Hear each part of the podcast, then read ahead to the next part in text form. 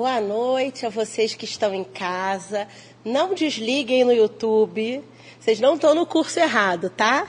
É que hoje a gente teve uma troca aqui de, de instrutoras por conta da, da, de, de, umas questões que tanto a Cris Conká quanto a Cris Aguiar tiveram essa semana, as duas não conseguiram estar presentes.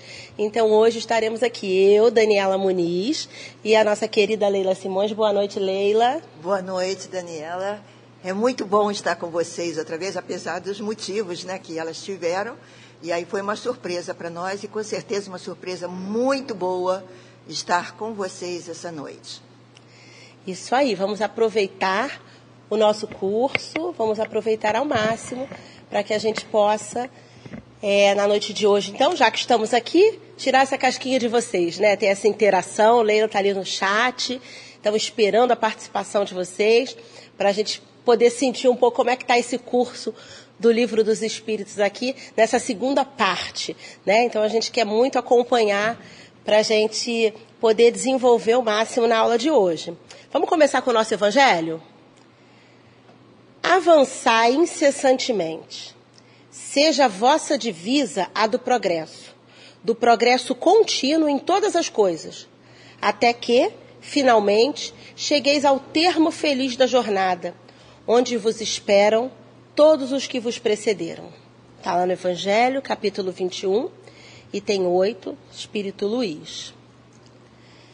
Estão inspirados por essa passagem que nos fala da necessidade de que nós tenhamos perseverança para avançar, de que tenhamos coragem, de que tenhamos bom ânimo para seguirmos a nossa jornada espiritual, que possamos, com muita alegria, iniciar a aula de hoje, pedindo ao doce Mestre Jesus e à querida irmã Maria Angélica que nos inspirem a todos e que estejamos todos reunidos numa vibração única, de muita harmonia, de muito aprendizado, de muita vontade de nos melhorarmos, para que terminemos a aula de hoje inspirados, estimulados e com muita paz em nossos corações. Graças a Deus.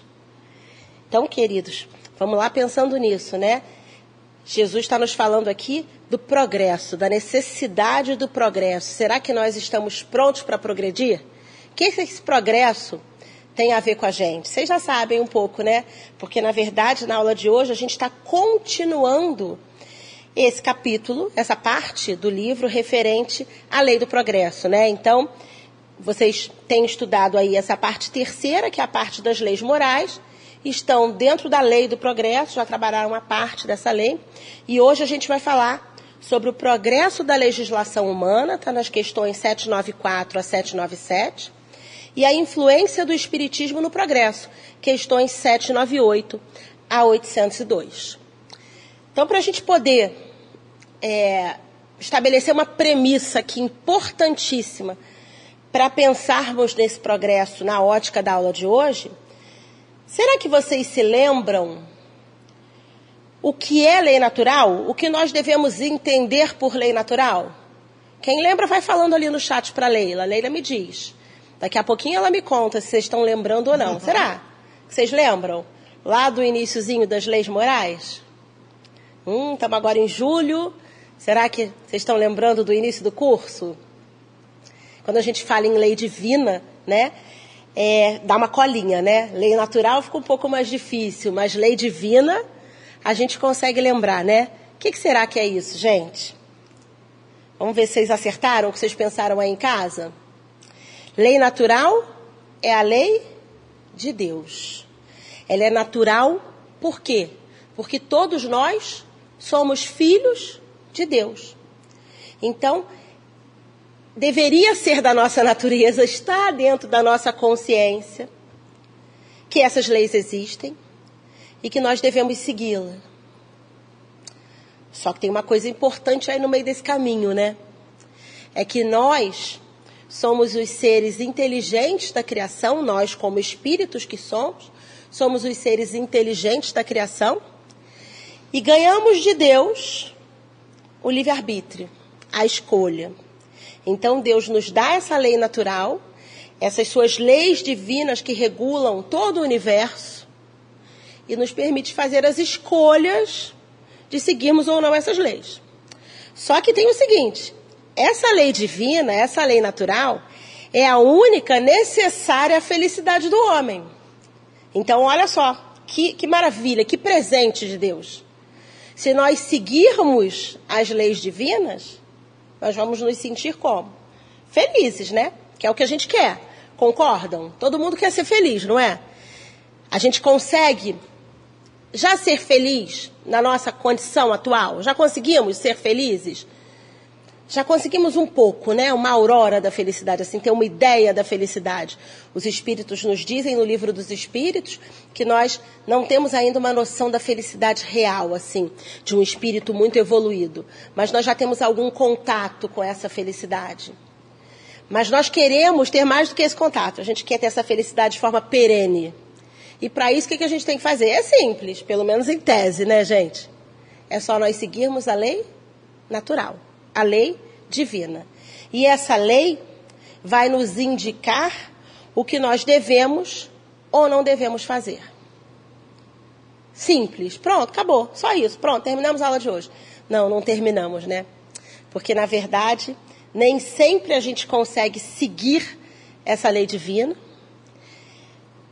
na nossa caminhada como espíritos. Porque, lembrando, nós somos espíritos que fomos criados como? Simples e ignorantes, com exatamente a possibilidade de fazer escolhas. Fomos fazendo as nossas escolhas. Nem sempre nessas nossas escolhas a gente conseguiu seguir essa lei divina. E quando a gente não consegue seguir a lei divina, a gente se afasta dessa felicidade. E aí é o momento em que dói, é o momento em que incomoda, é o momento em que, de alguma maneira, aquilo vai gerar necessidade de mudança. Às vezes a gente se afasta da lei divina por conta de um prazer imediato que a gente quer viver aqui no plano material, por exemplo, enquanto estamos encarnados. E aí pode ser que num primeiro momento não incomode, mas daqui a pouco incomoda, né? Daqui a pouco vem um vazio interior, daqui a pouco vem uma sensação de mesmice, ou daqui a pouco vem uma outra questão nos chamando a olhar para a nossa, nossa rota, para o nosso rumo. Às vezes é uma doença, às vezes é uma situação de uma perda de um emprego, de, uma, de um afastamento de uma pessoa, seja pela morte, seja pela distância. E tudo isso nos faz o quê? Pararmos e refletirmos sobre a nossa rota. E aí o que, que a gente acaba descobrindo? Que esse incômodo está surgindo por quê? Porque nos afastamos da lei divina. Então percebam o que, que isso tem totalmente a ver com a lei que a gente está estudando nesse momento. É que nessa nossa caminhada de progresso, porque a lei é de progresso, nós temos que tentar progredir sempre seguindo a lei divina. Porque aí nós vamos chegar mais rápido a essa condição de felicidade. Mas vejam, nós aqui encarnados vivemos em sociedade, né? São várias as as, os grupos sociais. Nós vivemos aqui, por exemplo, é, se todos estiverem me ouvindo aqui do nosso país, nós vivemos aqui no Brasil, eu vivo aqui no Rio de Janeiro, então, dentro do estado do Rio de Janeiro, no município do Rio de Janeiro, e nós temos várias leis humanas que regem tudo isso, né? Além disso, além das próprias leis, nós temos as leis sociais, né? Certas regras que, por costume, pela cultura, são seguidas. Será que tudo isso influi na gente? a gente vai pensar um pouco sobre isso. Então, ó, já vem uma questão dizendo assim: a sociedade poderia reger-se unicamente pelas leis naturais, sem o concurso das leis humanas? Então, acabou, por isso a gente acabou de lembrar o que é a lei natural. É a lei divina. É a lei que todos nós temos gravada na nossa consciência. É a lei que nos levaria ao caminho da felicidade, a estarmos em estado feliz. Será que bastaria isso e nós não precisaríamos, então, do concurso das leis humanas? O que será que vocês acham disso? Leila, eles já estão falando alguma coisa aí? Não, por quietos? enquanto não. Eles estão quietinhos, só prestando atenção. E é um assunto muito importante, né, Dani? Dani, porque nós passamos a acordar para nós que somos espíritos acordamos para a verdade. Exato, Leila. Por quê? Quando a gente pensa nisso, né, em geral, a gente pensa como se fôssemos corpos. Então a gente pensa na, na lei dos homens. A gente Na pensa assim: homens. vou fazer isso porque eu posso, não vou fazer aquilo porque está proibido. Se não está proibido, é permitido, vou fazer. Mas aqui, a chamada do livro dos Espíritos é uma chamada muito mais profunda. Como a Leila disse, é uma chamada de que nós somos espíritos. Então, será que eu só devo observar a lei dos homens? Será que a lei dos homens está sempre certa? Será que alguma coisa, vamos comparar, né? Vamos pensar um pouquinho? Uma lei feita por Deus e uma lei feita por um homem. Qual a grande diferença? Deus é perfeito, é sabedoria, é justiça, é amor. E nós, seres humanos, estamos nesse caminho, mas ainda imperfeitos. Então, o que será que está mais certo? Por isso que os Espíritos nos dizem que nos leva à felicidade. A lei natural, a lei divina. Então, será que nós conseguiríamos nos reger só por essa lei divina? Na verdade, sim, claro que sim. Só que qual é o probleminha? O problema é que, embora ela esteja gravada aqui na nossa consciência, nós, como espíritos, tenhamos, cada um de nós tem gravado em si essa lei divina, mas a gente confunde, vamos dizer assim. A gente se esquece, a gente coloca outras coisas na frente, a gente cria outras prioridades. Então os espíritos nos respondem: poderia, poderíamos então viver só com a lei divina. Mas se todos as compreendessem bem, se os homens as quisessem praticar, as leis divinas bastariam. Mas a sociedade, a vida em sociedade, e nas diversas sociedades isso vai mudando, tanto no tempo quanto no espaço, porque o que a gente viveu há 50 anos atrás não é a mesma sociedade que a gente vive hoje, muitas mudanças acontecem. E também o que a gente vive no Brasil não é a mesma coisa que se vive na Suécia, que não é a mesma coisa que se vive na África do Sul, que não é a mesma coisa que se vive no Japão. Então, essas leis humanas, elas vão se modificando no tempo e no espaço. E por isso que os espíritos dizem, a sociedade, porém, tem suas exigências. Essa sociedade vai avançando, nesse avançar, vai passando por caminhos que nem sempre são esse caminho reto. Essa que é a grande questão. Então vamos imaginar isso para a nossa aula de hoje? Que se a gente seguisse sempre a lei divina, a gente pegaria um caminho reto para essa situação de felicidade. Quando a gente vai seguindo as nossas leis em sociedade, a gente vai andando assim, ó, como que num caminho sinuoso. A gente está avançando, a gente vai chegar. Só que a gente não chega com a mesma clareza, com a mesma rapidez. E é isso que os espíritos estão querendo nos dizer, estão querendo nos, nos chamar a atenção para o que seria melhor para nós, né? Porque na verdade eles fazem isso para nos ajudar, para nos orientar, para nos estimular a seguirmos o melhor caminho. Então eles dizem que nas sociedades são necessárias o quê? Leis especiais, leis que vão regendo as necessidades naquele momento, né? Então toda hora a gente vive uma mudança social. Hoje a gente pode imaginar as grandes mudanças sociais, especialmente, é, uma grande mudança na nossa sociedade, especialmente agora depois da pandemia, fazer uma regulamentação de tudo isso de virtual que a gente vem vivendo, né? A gente vem falando de umas coisas, não sei se vocês estão acompanhando isso. NFT, blockchain, um monte de coisas que eu não entendo nada disso, nada de virtual. né? Não é, Leila? A gente... É verdade, a mudança foi assim total, inesperada, né? E nós precisamos estar muito atentos a isso, muito, porque as leis estão mudando também. Cada nome, né? Cada coisa que a gente parece que está vivendo em outro mundo. Outro mundo. Não é tudo desse mundo virtual. Tudo, tudo, tudo. Então, será que a legislação humana, por essa mudança na sociedade, que foi já vinha acontecendo, mas foi muito acelerada pela pandemia, que foi um, um, fenômeno grave mundial, será que as sociedades vão ter que se adaptar nas leis para isso? Vão ter que se adaptar nas leis para isso. Agora, será que a lei divina vai ter que se adaptar para isso? Não, porque a lei divina, ela está lá. Ela é estável. Ela existe e ela regula qualquer sociedade em qualquer momento, em qualquer tempo e espaço. Porque a lei divina ela é perfeita, ela não vai oscilando conforme aquelas mudanças. Então, se nós quiséssemos seguir as leis divinas, se nós quiséssemos, não, vou, vou trocar, se nós conseguíssemos seguir a lei divina, nós não precisaríamos de fato das leis humanas. Mas como não conseguimos, como fazemos dúvidas de interpretação, às vezes a gente não gosta de interpretar a lei também, conforme o nosso interesse. A gente diz assim, ah, a lei está dizendo isso, mas eu acho que eu posso entender isso como se fosse aquilo. Então, essa nossa interpretação para o caso concreto, para nosso interesse, é algo que só acontece na lei humana, não acontece na lei divina, né? E aí, a gente vai perguntar, como Kardec, né? Qual a causa, gente, da instabilidade das leis humanas? Por que, que as leis humanas mudam? Por que, que, seguindo as leis humanas, a gente vai assim, ó, oscilando? Por que, que essas leis humanas são mutáveis? A gente já deu a dica aqui. Será que vocês estão percebendo?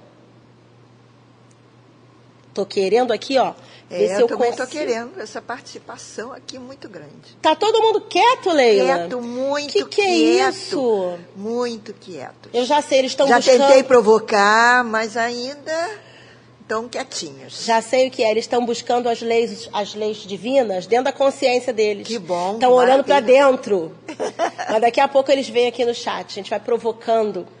Mas é bom, né, a gente fazer essa reflexão, importante demais. Então, gente, qual é a causa dessa instabilidade das leis humanas? É que a lei natural, ela sim é imutável. Ela é a mesma para todos.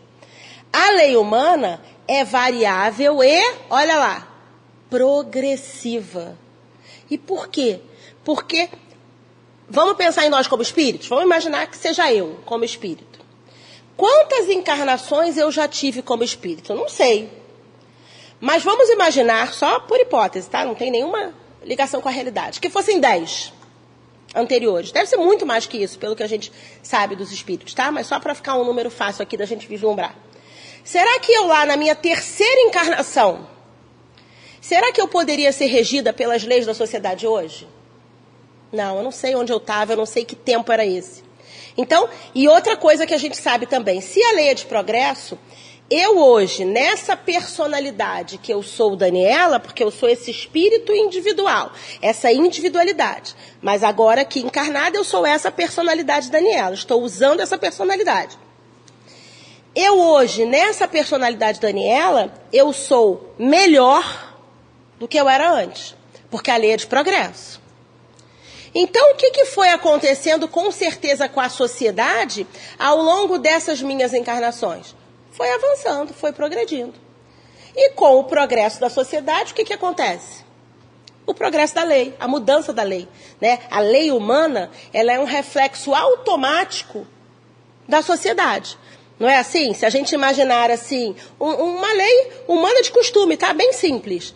É, qual era o horário para uma pessoa, para um jovem chegar em casa, uma jovem de 15 anos chegar em casa em tal é, há 50 anos atrás. Ah, chegava em casa, sei lá, não sei, estou inventando aqui, mas 9 horas da noite no máximo, 7 horas da noite, e só podia sair acompanhada de adultos, e aí você tinha várias regras sociais.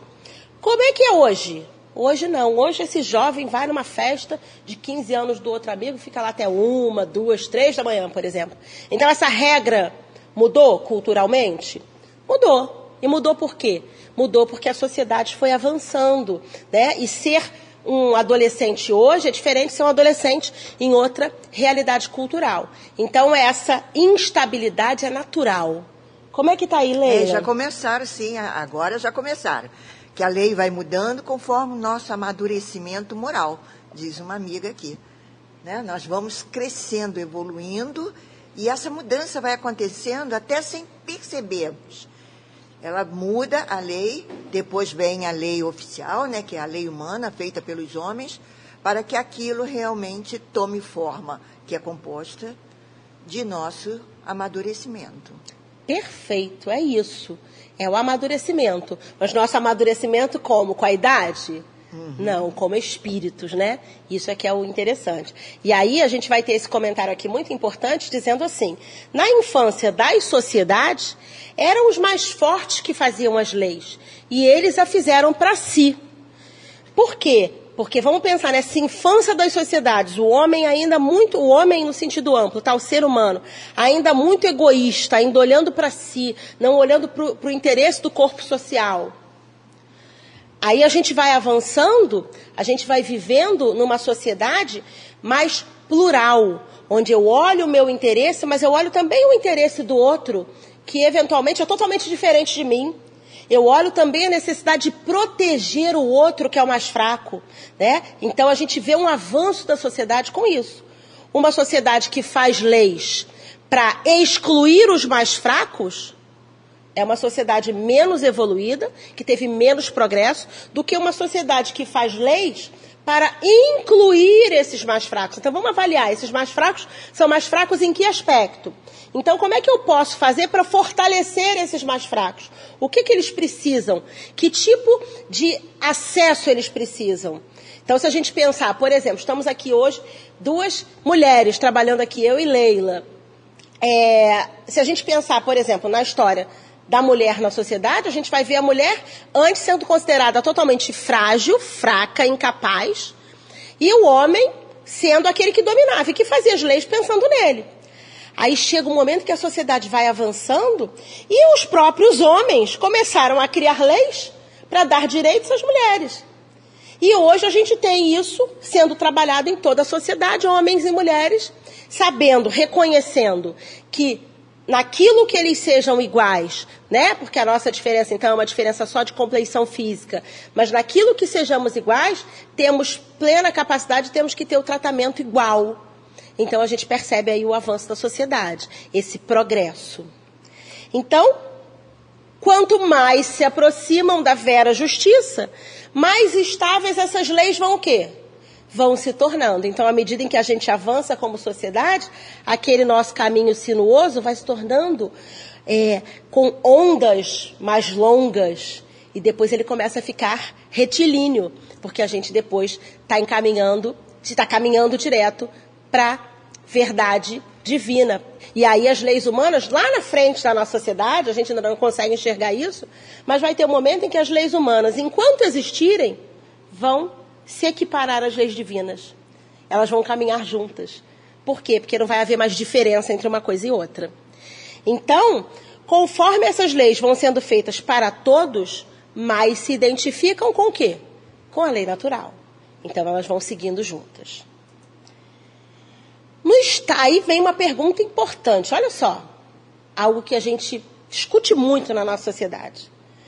No estado atual da sociedade, a severidade das leis penais constitui uma necessidade? Então, as leis penais são aquelas que reconhecem crimes e, por reconhecerem a prática de crimes, imputam penas aqueles que cometeram os crimes. E essas penas, comumente, é, no, nosso, no nosso sistema, elas são penas privativas de liberdade, que retiram a liberdade da pessoa. Não são exclusivas dessa natureza. Mas a grande maioria das penas é pena privativa de liberdade, no caso do direito penal. E aí um dado é importante da gente pensar, é, que é o seguinte, quando Kardec pergunta isso e fala das leis penais, é importante a gente pensar que no nosso, na nossa sociedade a gente tem vários tipos de leis. Temos leis do âmbito administrativo, temos leis do âmbito civil, mas as chamadas leis penais são aquelas que regem os assuntos mais importantes da vida em sociedade. Então, aquilo que é considerado mais grave, que pode gerar maior risco para a sociedade, está na lei penal. Por isso que, de vez em quando, a gente não discute na sociedade assim, vocês já devem ter ouvido isso a descriminalização de uma conduta, ou ao contrário, a criminalização de uma conduta. De vez em quando a gente não está discutindo na sociedade que uma certa ação que não é crime devia se tornar crime. E que, ao contrário, uma ação que é considerada como crime talvez devesse deixar de ser. Não estou entrando aqui no mérito, não importa qual é a ação. Mas essa discussão existe exatamente porque a lei penal ela trata do que é mais importante para a sociedade, os valores mais caros daquela sociedade. Então, Kardec pergunta, ele está partindo da premissa qual? De que a gente poderia seguir a lei divina. Não precisaríamos nem de leis humanas. Mas, ao mesmo tempo, ele reflete, muito inteligente, claro, é Kardec que a gente está falando, Se no estado atual da sociedade, olha o estado atual lá, em 1857, que não é muito diferente nesse sentido do que a gente vive aqui em 2022. Se a severidade das leis penais, o rigor delas, é uma necessidade. E aí eu volto para a resposta que a internauta tinha dado para Leila. Isso, claro, que tem uma relação com o quê? Com o nosso avanço moral, com a nossa evolução moral. Porque vamos imaginar, uma sociedade com muito avanço moral vai precisar de uma conduta que reconheça crime? A gente vai começar a imaginar. Se a gente vai pensando no mundo de regeneração, depois nos mundos felizes, será que alguém vai praticar crime lá? Não, né? Então a gente não vai precisar dessa severidade dessa lei. Então o que, que os espíritos nos dizem? Que uma sociedade ainda muito ignorante certamente precisa de quê? de leis severas. E é cuidadoso isso que os espíritos falam, porque perceba, uma sociedade ainda muito ignorante. E aí a gente volta a Jesus, né? Que nos ensinou que o nosso defeito maior é a ignorância, muito mais do que a maldade. Porque é difícil quando a gente olha para isso, né? Quando a gente olha para um criminoso, para alguém que comete um crime, o crime da natureza que for, não importa.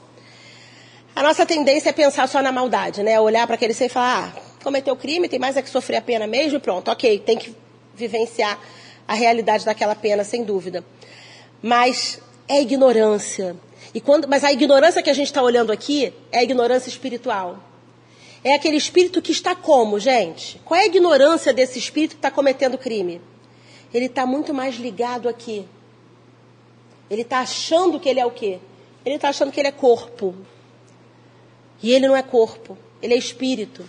Ele está vivendo aqui usando esse corpo, ele está aqui usando a matéria, a matéria é muito importante para nós como espíritos, especialmente quando estamos encarnados, mas nós somos de verdade espírito. Se a gente se olhasse de verdade como espírito, dificilmente a gente conseguiria cometer um crime. Né? Dificilmente a gente conseguiria tentar contra a vida de alguém, dificilmente a gente conseguiria é, praticar um estelionato no sentido de enganar uma pessoa, lesionar patrimonialmente essa pessoa. Dificilmente a gente praticaria um crime de desvio de dinheiro, porque saberíamos que todos os outros que são vítimas desse crime são nossos o quê? São nossos irmãos, filhos de Deus como nós. Olha como o nosso olhar muda né? Se eu olho para aquele outro e penso assim, ah, esse outro que vai ser lesionado pela minha conduta, eu nem conheço, não quero nem saber dele, vou só pensar aqui no dinheiro que eu vou conseguir ganhar nessa, nessa armação que eu estou fazendo aqui, que é um crime. Se eu pensar dessa maneira, como se eu fosse corpo, em tese, termina ali. Agora, quando eu penso como espírito e penso que aqueles que eu vou lesionar que eu não conheço são irmãos meus, e penso que eu vou ter que resgatar tudo isso. Muitas vezes já nessa, mas em outras encarnações, quando eu olho para o sofrimento que eu estou causando para mim, isso se modifica, né? Então, por isso que é importante esse conhecimento moral que a doutrina espírita nos traz. Mas, como dizem os espíritos, infelizmente essas leis mais se destinam a punir o mal, essas leis penais que os espíritos estão falando, mais se destinam a punir o mal depois de feito do que prevenir antes que aconteça. Isso é tão importante, né? A gente pensar nessa diferença do que seria mais importante, a repressão, esperar o erro acontecer para depois reprimir, ou a gente conseguir prevenir essa conduta. Leila, o que, que eles estão achando disso tudo? Não, não estão falando nada, absolutamente nada. Mas eu estava pensando aqui, na hora que você começou a falar, exatamente sobre o benefício que nós temos, que essa doutrina que nós abraçamos nos traz. Porque quando nós passamos a conhecer, a, a, entender que não é somente o corpo, né, como você mesmo falou, nós passamos também a mudar o nosso pensamento a não fazer sem pensar no que vai acontecer, na consequência daqueles com, a, com alguém que não tenhamos a menor intimidade. É muito importante para nós isso, para a nossa evolução. Esse olhar mais amplo, né? Isso é importante demais. E aí isso vai gerando em nós uma consciência, um despertar da nossa consciência que leva à questão da prevenção. Porque vamos pensar, gente, se reprimir adiantasse, a nossa sociedade estava aí cheia de, de crimes, não está adiantando, concordam? O problema é que só a repressão não vai ser suficiente. É claro, uma vez que o erro já aconteceu, o crime já aconteceu, a repressão se faz necessária. Mas o que a gente quer é evitar que aquela conduta se repita. Né? Porque eu reprimo a conduta 1, mas eu quero evitar as outras 10 iguais àquela. E isso só acontece de uma maneira. Isso só acontece, dizem os espíritos, através da educação. Só a educação poderá modificar os homens, que então não precisarão de leis tão rigorosas. Pois sabe aquela coisa bem de criança que acontece assim, que às vezes a mãe fala para o filho assim: não faz não sei o que não, porque a polícia vai te prender, a polícia está vendo. Será que essa é a forma de educar? Será que eu só tenho que fazer o certo quando alguém que pode me reprimir está vendo? Ou será que eu tenho que fazer o certo pelo certo? Será que eu tenho que pensar nisso? Que eu tenho que fazer assim? Não faz isso, porque isso não é bom, isso te prejudica, ou isso vai contra a lei. Ou ao contrário, né? Não é o não, é o sim. Faz dessa outra maneira, porque dessa outra maneira é melhor para você. E, e, a gente entender isso. E às vezes vivenciar aquilo para entender que realmente é melhor para nós. É dessa educação que a gente está falando. Então, é educação como? É educação como informação, aquisição de conhecimentos, formação ética e moral. É a formação integral do ser. Que aqui, enquanto encarnados, vai incluir, claro, o quê? A educação formal, escolar, claro que precisa. Se a pessoa não tiver acesso à educação formal, ela não vai ter acesso a um grande é, é, a um grande uh, uh, universo de moralidade. Porque muitas vezes é através de um livro, é através ali da vivência do colega em sala de aula, que você vai começar a despertar naquele espírito que não é criança, mas que está num corpo de criança. E por que será que a gente nasce num corpo de criança, gente? Seria mais producente, em tese, nascermos já adultos, não é? Porque, como espíritos, não somos crianças. Já fomos criados há muito tempo, já tivemos várias encarnações.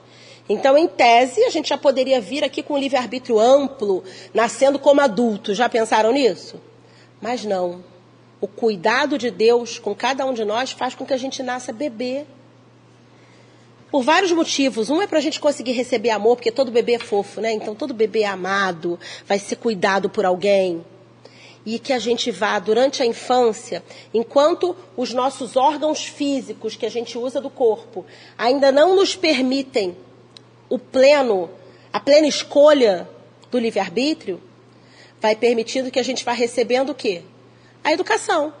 Tanto a educação formal quanto a educação moral. Que às vezes de preferência serão os pais que vão dar, os avós, quem estiver no lugar desses pais, a, a, a escola através da professora, né? Começa em casa, claro, mas onde a gente tiver essa oportunidade, aqui no Centro Espírita, onde a gente tem o trabalho da evangelização, que a gente sabe que é evangelizando espíritos, não evangelizando crianças, né? A gente está ali falando da doutrina espírita para despertar naquele que está na condição de criança ou naquele que está na condição de jovem, antes que ele chegue a vida adulta, onde ele vai estar com o livre-arbítrio pleno, para tentar despertar nele exatamente essas leis naturais que a gente falou no início da nossa aula. Porque quando a gente está com essas leis naturais dispersas, a gente já segue o caminho reto. E aí eu me lembrei agora de uma frase de Pitágoras: Educai as crianças e não será preciso punir uhum. os adultos. Que é excelente, realmente mostra tudo que nós devemos fazer. Devemos cuidar das nossas crianças é com a evangelização, como a Dani falou, a evangelização dos jovens. Nós, adultos, é o educar-se para educar. Nós vamos nos educando e vamos sentindo a necessidade de educar também esses pequeninos, para que eles possam fazer realmente um futuro muito melhor para eles, com mais dignidade, porque já começam a compreender a diferença dessa moralidade, dessa esse acompanhamento que eles começam a ter desde criança. Perfeito. E quando a gente consegue, na sociedade como um todo, é, alcançar essa educação global, integral dos espíritos, essa sociedade vai o quê? Vai avançando. Né? Porque uma sociedade é, que tem educação no sentido amplo é uma sociedade que briga menos, é uma sociedade que não vai ter tantas guerras, que não vai ter tanta disputa, que não vai ter desrespeito. Então, isso automaticamente vai levando ao avanço do grupo social como um todo. Né? Por isso que a gente deve querer, é, né, né, quando a gente olha para a lei de progresso, a gente vai, em alguns momentos, pensar no progresso individual, claro, a gente tem que, a gente tem que dar conta do nosso progresso individual. Né? Então a gente vai olhar para dentro, vai olhar assim, quem eu era ontem e hoje eu tenho o dever de me esforçar para ser melhor do que ontem e amanhã eu me esforçarei para ser melhor do que hoje. É o progresso individual. Mas além dessa nossa caminhada evolutiva que é individual, a gente tem que olhar para o grupo social onde a gente vive. E é aí que nós agimos como co-criadores com Deus. Quando a gente participa disso. Quando a gente olha para além de nós, quando a gente olha para o grupo social, e a gente pensa que esse grupo social nos diz respeito, porque eu posso progredir sozinha como espírito, mas a sociedade não progride só por minha causa. Eu preciso que todos progridam juntos, ou pelo menos que uma maioria progrida junto para alavancar os demais.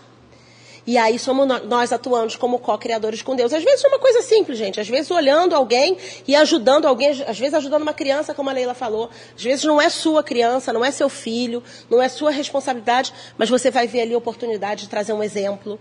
Ou você vai ver ali a oportunidade de levar aquele a importância de um estudo formal, por exemplo.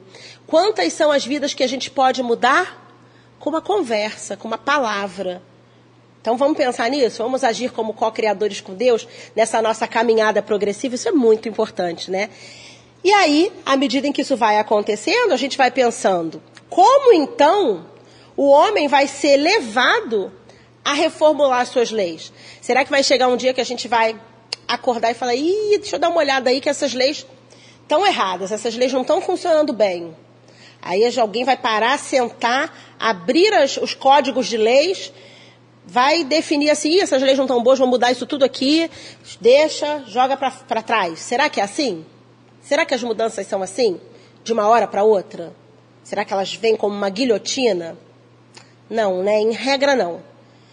Essa mudança, ela vai acontecendo naturalmente, pela própria força das coisas e pela influência das pessoas de bem. Esse de bem aqui é aquele que está educado como espírito, educação integral que já está agindo melhor, que guiam essa sociedade na senda do progresso. Muitas ele já reformou e muitas outras reformará. Espera, olha que lindo. Espera, espera e confia. Mas é uma espera que não é uma espera parada, não. É uma espera ativa, né? Porque é espera no sentido assim, tenha certeza, vai chegar. Não tenha dúvida de que vai chegar. Mas não fica sentado esperando, participa dessa mudança. Porque cada um de nós, gente, por mais que a gente pense assim, nossa, mas eu não sou ninguém, quem sou eu para dar um exemplo para alguém? Né? É verdade, não somos é, espíritos nem perto da perfeição relativa, estamos aqui na nossa imperfeição, mas tudo aquilo que a gente já tenha de bom, a gente já pode usar como exemplo. A gente já pode trabalhar em missão. Não somos espíritos missionários, somos, somos espíritos aqui na condição de vivenciarmos as nossas próprias provas, as nossas próprias expiações. Mas já podemos aceitar pequenas missões nesse mundo. E a gente vai melhorando o mundo ao nosso redor e pensa, parece utópico, mas não é. Pura verdade. Se cada um melhorar 10% do mundo ao seu redor, como é que fica o mundo todo? Fica todo 10% melhor. E assim a gente vai avançando, né?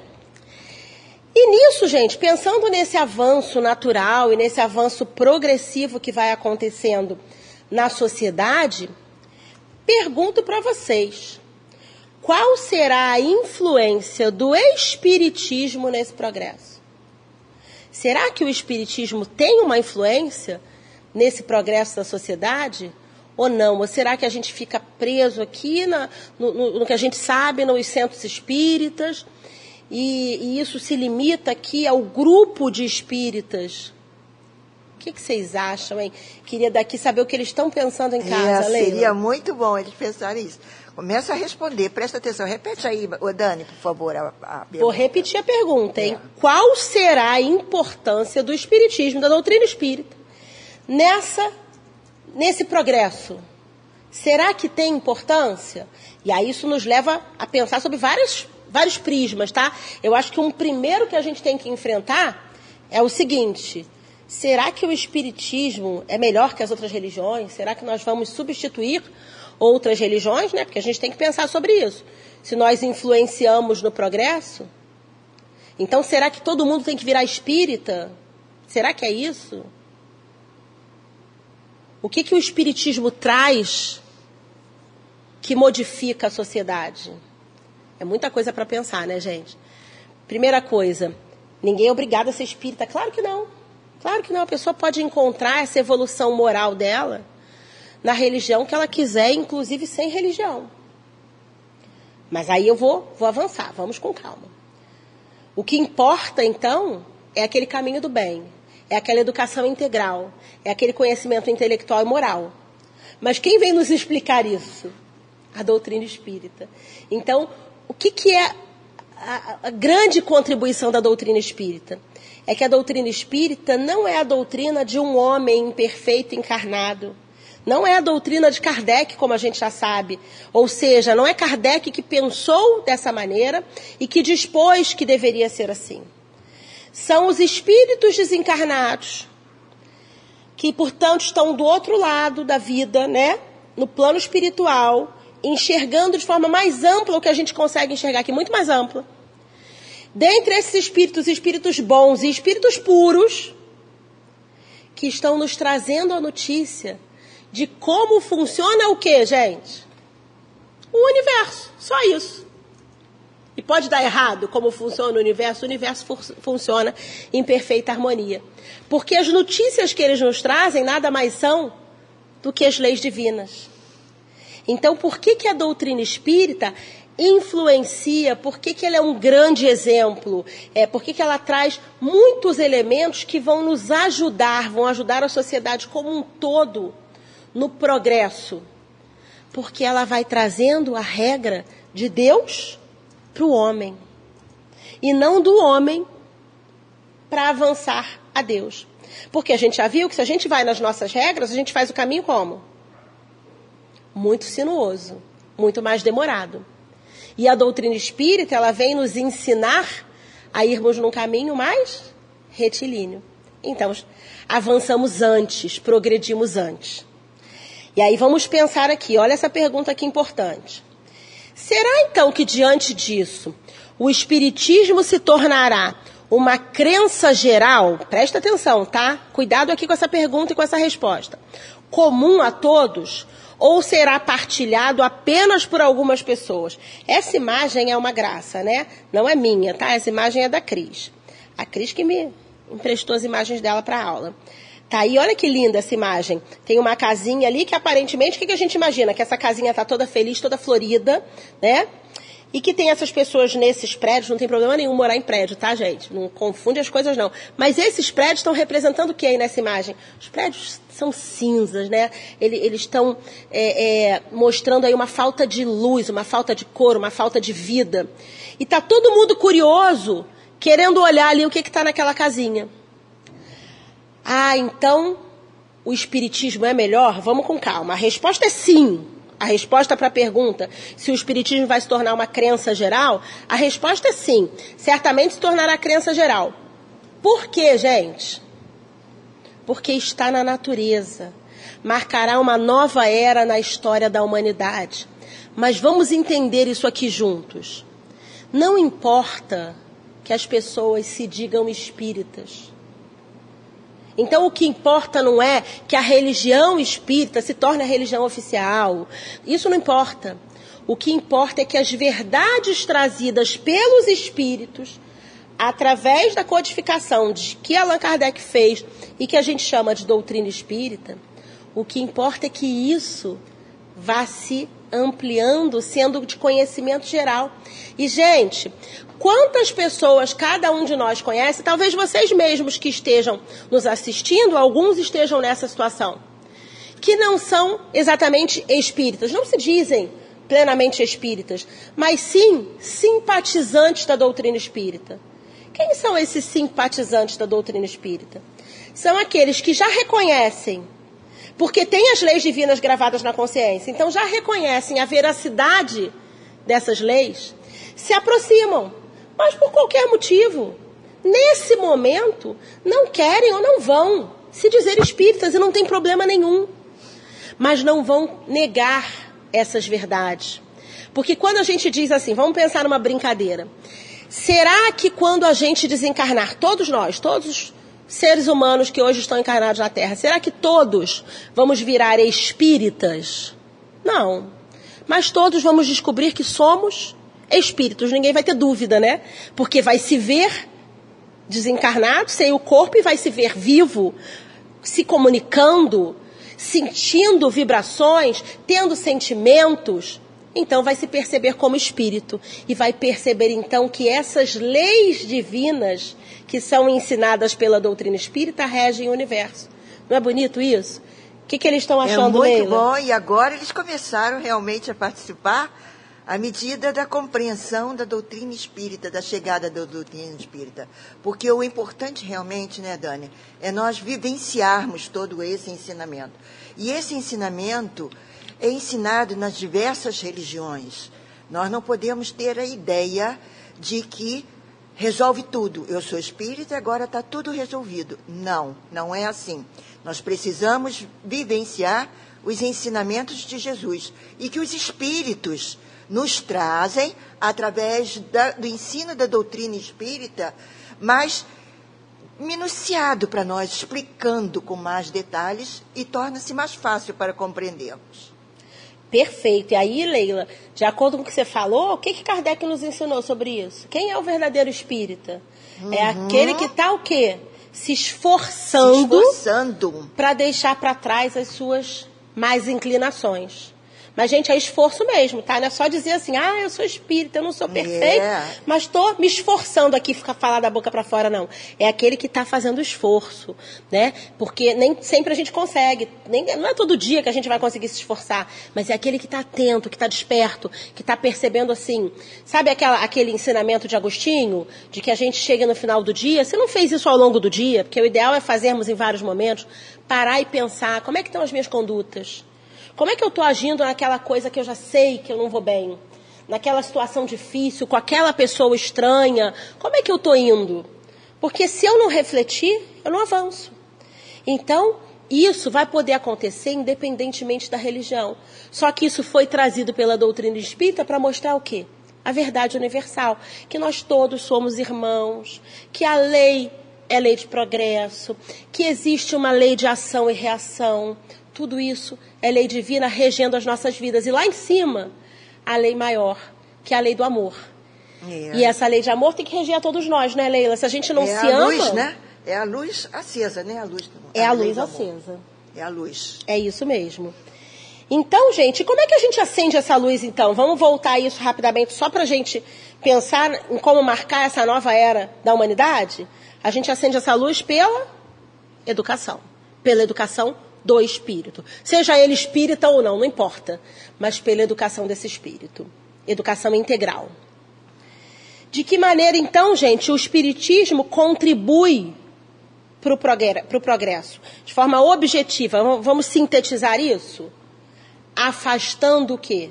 O materialismo. Os espíritos são mais duros, né? Destruindo o materialismo mostrando para nós que essa matéria que a gente usa, que é importante para nós, ela não é tudo que existe, muito ao contrário. Mostrando para nós e trazendo a certeza de uma vida futura. Uma vida futura que tanto vai existir na parte espiritual quanto para nós em outras encarnações. Então, nos dando oportunidades de redenção, nos falando da solidariedade, porque se todos somos irmãos, filhos de Deus, Precisamos nos ajudar Essa lei de progresso é uma caminhada como? É uma, uma caminhada solitária, mas a gente brinca muito com isso, mas é solidária. Por quê? Porque na, à medida em que eu vou ajudando o outro, eu vou caminhando mais rápido. A caminhada que parece, parece estranho isso, né? Porque se a gente pensar assim, é, sob o ponto de vista material, pensa só, se eu tivesse que fazer uma caminhada sozinha, era mais fácil do que se eu fizesse uma caminhada carregando alguém nas minhas costas, não é? Sob o ponto de vista material, sim. Mas sob o ponto de vista espiritual, não. Quando eu trago alguém comigo, a minha caminhada fica mais leve. Claro, eu não posso fazer a caminhada pelo outro, mas eu posso auxiliar. Eu posso indicar um caminho bom que eu já sei, que eu já saiba. Eu posso, quantas vezes, né? Eu vou falar assim, a gente está aqui assistindo esse curso, e às vezes você vai falar para um conhecido seu assim: acessa lá uma palestra do SEMA, você sabe que tem SEMA online? Aí a pessoa acessa uma vez.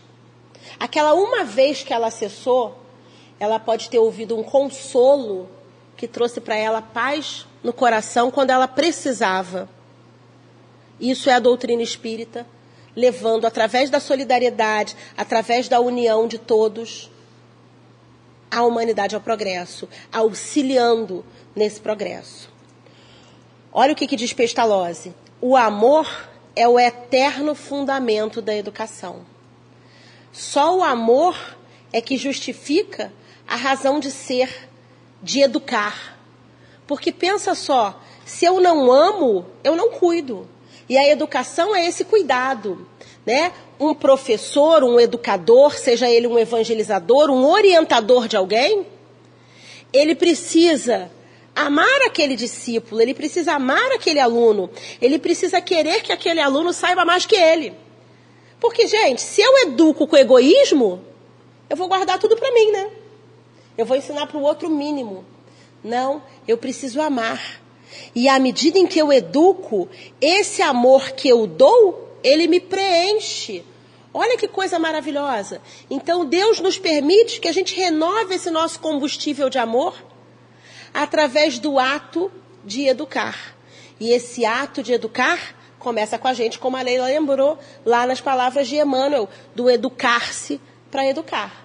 Porque quando Deus nos diz na lei de amor que nós temos que amar primeiro a Deus, Jesus nos ensina na lei de amor, né? A lei de amor a Deus. Primeiro a Deus e depois ao próximo como a si mesmo. Então eu tenho que amar quem? Antes do próximo, eu tenho que amar a mim mesma. Então eu primeiro tenho que me educar para poder pensar em educar o próximo. Então a gente percebe que assim, tudo está andando em harmonia na lei divina. E se a gente entrar nessa harmonia, a gente é levado junto. E aí a gente vai seguindo essa lei sem grande esforço. É mais fácil seguir a lei divina do que seguir a lei dos homens. É só a gente se deixar levar pelo amor. Ela é o caminho. Então, não é de se temer, vem a pergunta de Kardec, que está sempre preocupado com a interpretação. Não é de se temer que o Espiritismo não consiga vencer a indiferença dos homens e o seu apego às coisas materiais? Kardec está perguntando de uma certa maneira sobre o materialismo, né? Quando eu fico indiferente, quando eu não penso no outro como meu irmão, quando eu fico indiferente a tudo que me rodeia, será que não pode acontecer, está dizendo Kardec, de o Espiritismo não conseguir vencer isso? Aí eles vão nos mostrando que essas ideias, que às vezes num grupo social ou em algumas pessoas parecem muito fortes, muito cristalizadas, mas elas vão se modificando pouco a pouco. A transformação é gradual, porque ninguém fica livre do amor. Graças a Deus, né? O amor vai tocar cada um. Às vezes ele toca com um pouquinho de dor a gente, né? Mas ele vem tocando ó, na necessidade do despertamento. Então, a cada geração, uma parte do véu se dissipa. E o Espiritismo veio o quê? Rasgá-lo de vez, porque Espiritismo é isso, é revelação. Então, tem aquele véu ali para quem não está com vontade de ver ainda, mas quem tiver com vontade de ver, chega aqui na doutrina espírita e encontra toda a revelação divina. É por isso que às vezes a gente diz assim: Ai, depois que eu virei espírita, depois que eu conheci a doutrina espírita, parece que a vida ficou mais difícil. Agora não dá para voltar atrás e não conhecer. Que é isso? não é, Leila? Depois que está revelado, eu não tenho como dizer assim, não sabia. Não sabia. Esse, esse é o grande problema. Aí parece difícil, né? A nossa responsabilidade aumenta. Mas, gente, na proporção que a responsabilidade aumenta, aumenta o auxílio deles, a ajuda desses espíritos que estão assim nos rodeando a todos, não é rodeando os espíritas, não, estão rodeando a todos, só esperando que a gente se direcione para o caminho melhor. E eles vêm, ó, nos impulsionando, sabe? Como se fosse assim, sabe aquele carnaval da Bahia, que a pessoa meio que nem bota o pé no chão, é levado pela multidão? São esses espíritos bons quando a gente se direciona para o bem. A gente pratica um ato desse tamanho e eles vão, ó, nos impulsionando, fazendo aquilo crescer em nós. Então, com o tempo, nós, né, o homem, o ser humano, se desilude do excesso da matéria. Aquilo Pode fazer muito sentido durante um tempo para nós, mas aos poucos isso vai perder o sentido. E a gente passa a valorizar mais o espírito. E a gente passa a querer olhar para as coisas sob um novo olhar. Isso é importante. A gente não está aqui fazendo uma dicotomia entre espírito e matéria para falar assim, ah, abandona a matéria, esquece a matéria, a matéria é terrível. Não é isso. A gente simplesmente está dizendo o seguinte: qual é a prioridade? Você está se esforçando para quê? Será que estamos lembrando que somos espíritos? Como estamos, estamos agindo diante da situação? Vamos ficar atentos a isso.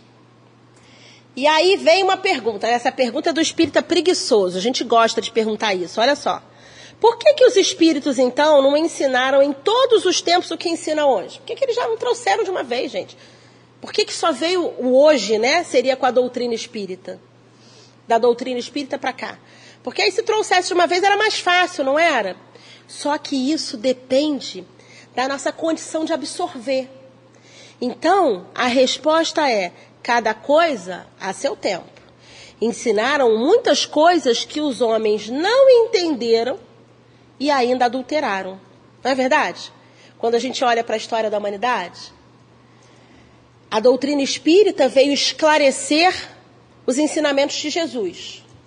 Jesus já tinha trazido para a gente a lei de amor e exemplificado a lei de amor. Se nós tivéssemos seguido a lei de amor trazida por Jesus, já naquele momento, há dois mil anos, será que a gente precisaria que a doutrina espírita viesse esclarecer alguma coisa? Não. Por que, que foi necessário esclarecer? Porque a gente estava fingindo que não estávamos entendendo, né? Nós estávamos ali fingindo, porque estava tudo na nossa consciência, mas a gente não cumpriu. Então foi necessário esclarecer, foi necessário decodificar. E aí vem a doutrina espírita. Então, com os ensinos que a gente foi recebendo ao longo do tempo, embora incompletos, eles foram servindo para quê? Eles foram servindo para preparar o terreno, para receber a semente, que vai frutificar. Que em alguns já frutificou, que em outros vai frutificar daqui a pouco. Em outros tantos vai frutificar só lá na frente. Mas esse é um caminho de perseverança dessa espiritualidade que tem esse cuidado conosco, né? Que tem esse carinho conosco. Aí a gente continua e Kardec continua perguntando por nós. Mas por que então que os espíritos não apressam logo esse progresso por meio de manifestações tão patentes que convençam até os mais incrédulos. Por que, que eles não vêm e não fazem logo um monte de coisa, né? Quando a gente pensa na história da doutrina espírita, a gente pensa lá nas mesas girantes. Aí tem gente que fala assim: ah, gente, sei lá, você vai que os espíritos, será que eles estão se comunicando mesmo? Acho que eu queria que as mesas girassem aqui no céu, as pessoas, as cadeiras aqui, ó, do salão, levantassem, começassem agora a levitar, aí a gente ia ter certeza, né? Será que é isso que falta, gente? Vamos pensar, eu vou voltar no exemplo. Há dois mil anos atrás, Jesus fez de tudo, gente. Multiplicou pão, andou sobre a água, curou cego de nascença, fez paralítico andar. Ele fez coisas inacreditáveis.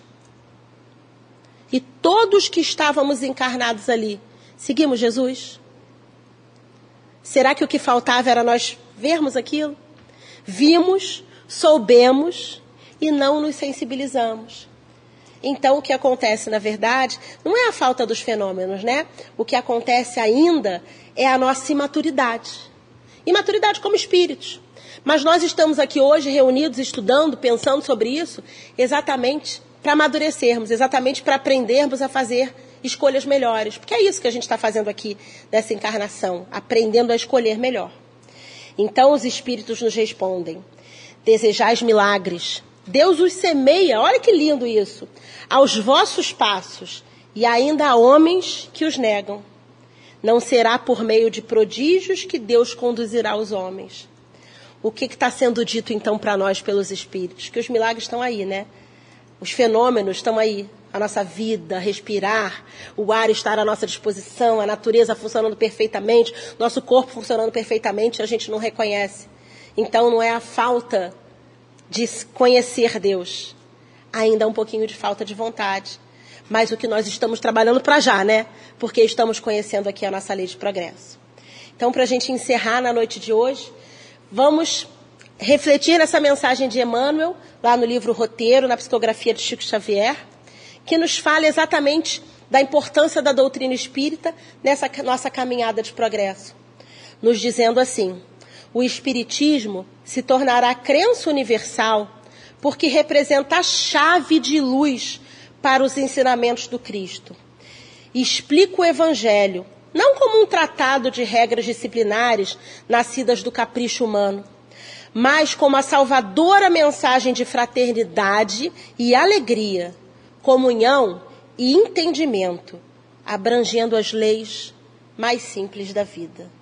Que nós todos possamos estar atentos a essas leis que são simples, que são amorosas, que são as leis divinas gravadas em nossa consciência, em nossos corações. Vamos agradecer muito ao doce Mestre Jesus pela oportunidade dessas reflexões, pela oportunidade desse estudo e a esses espíritos, Allan Kardec, que através da doutrina espírita vem nos dar nova oportunidade de crescimento, de amadurecimento, de despertamento, buscando a nossa felicidade. Que assim possamos ter uma noite de muita paz. Graças a Deus. Muito obrigada a todos.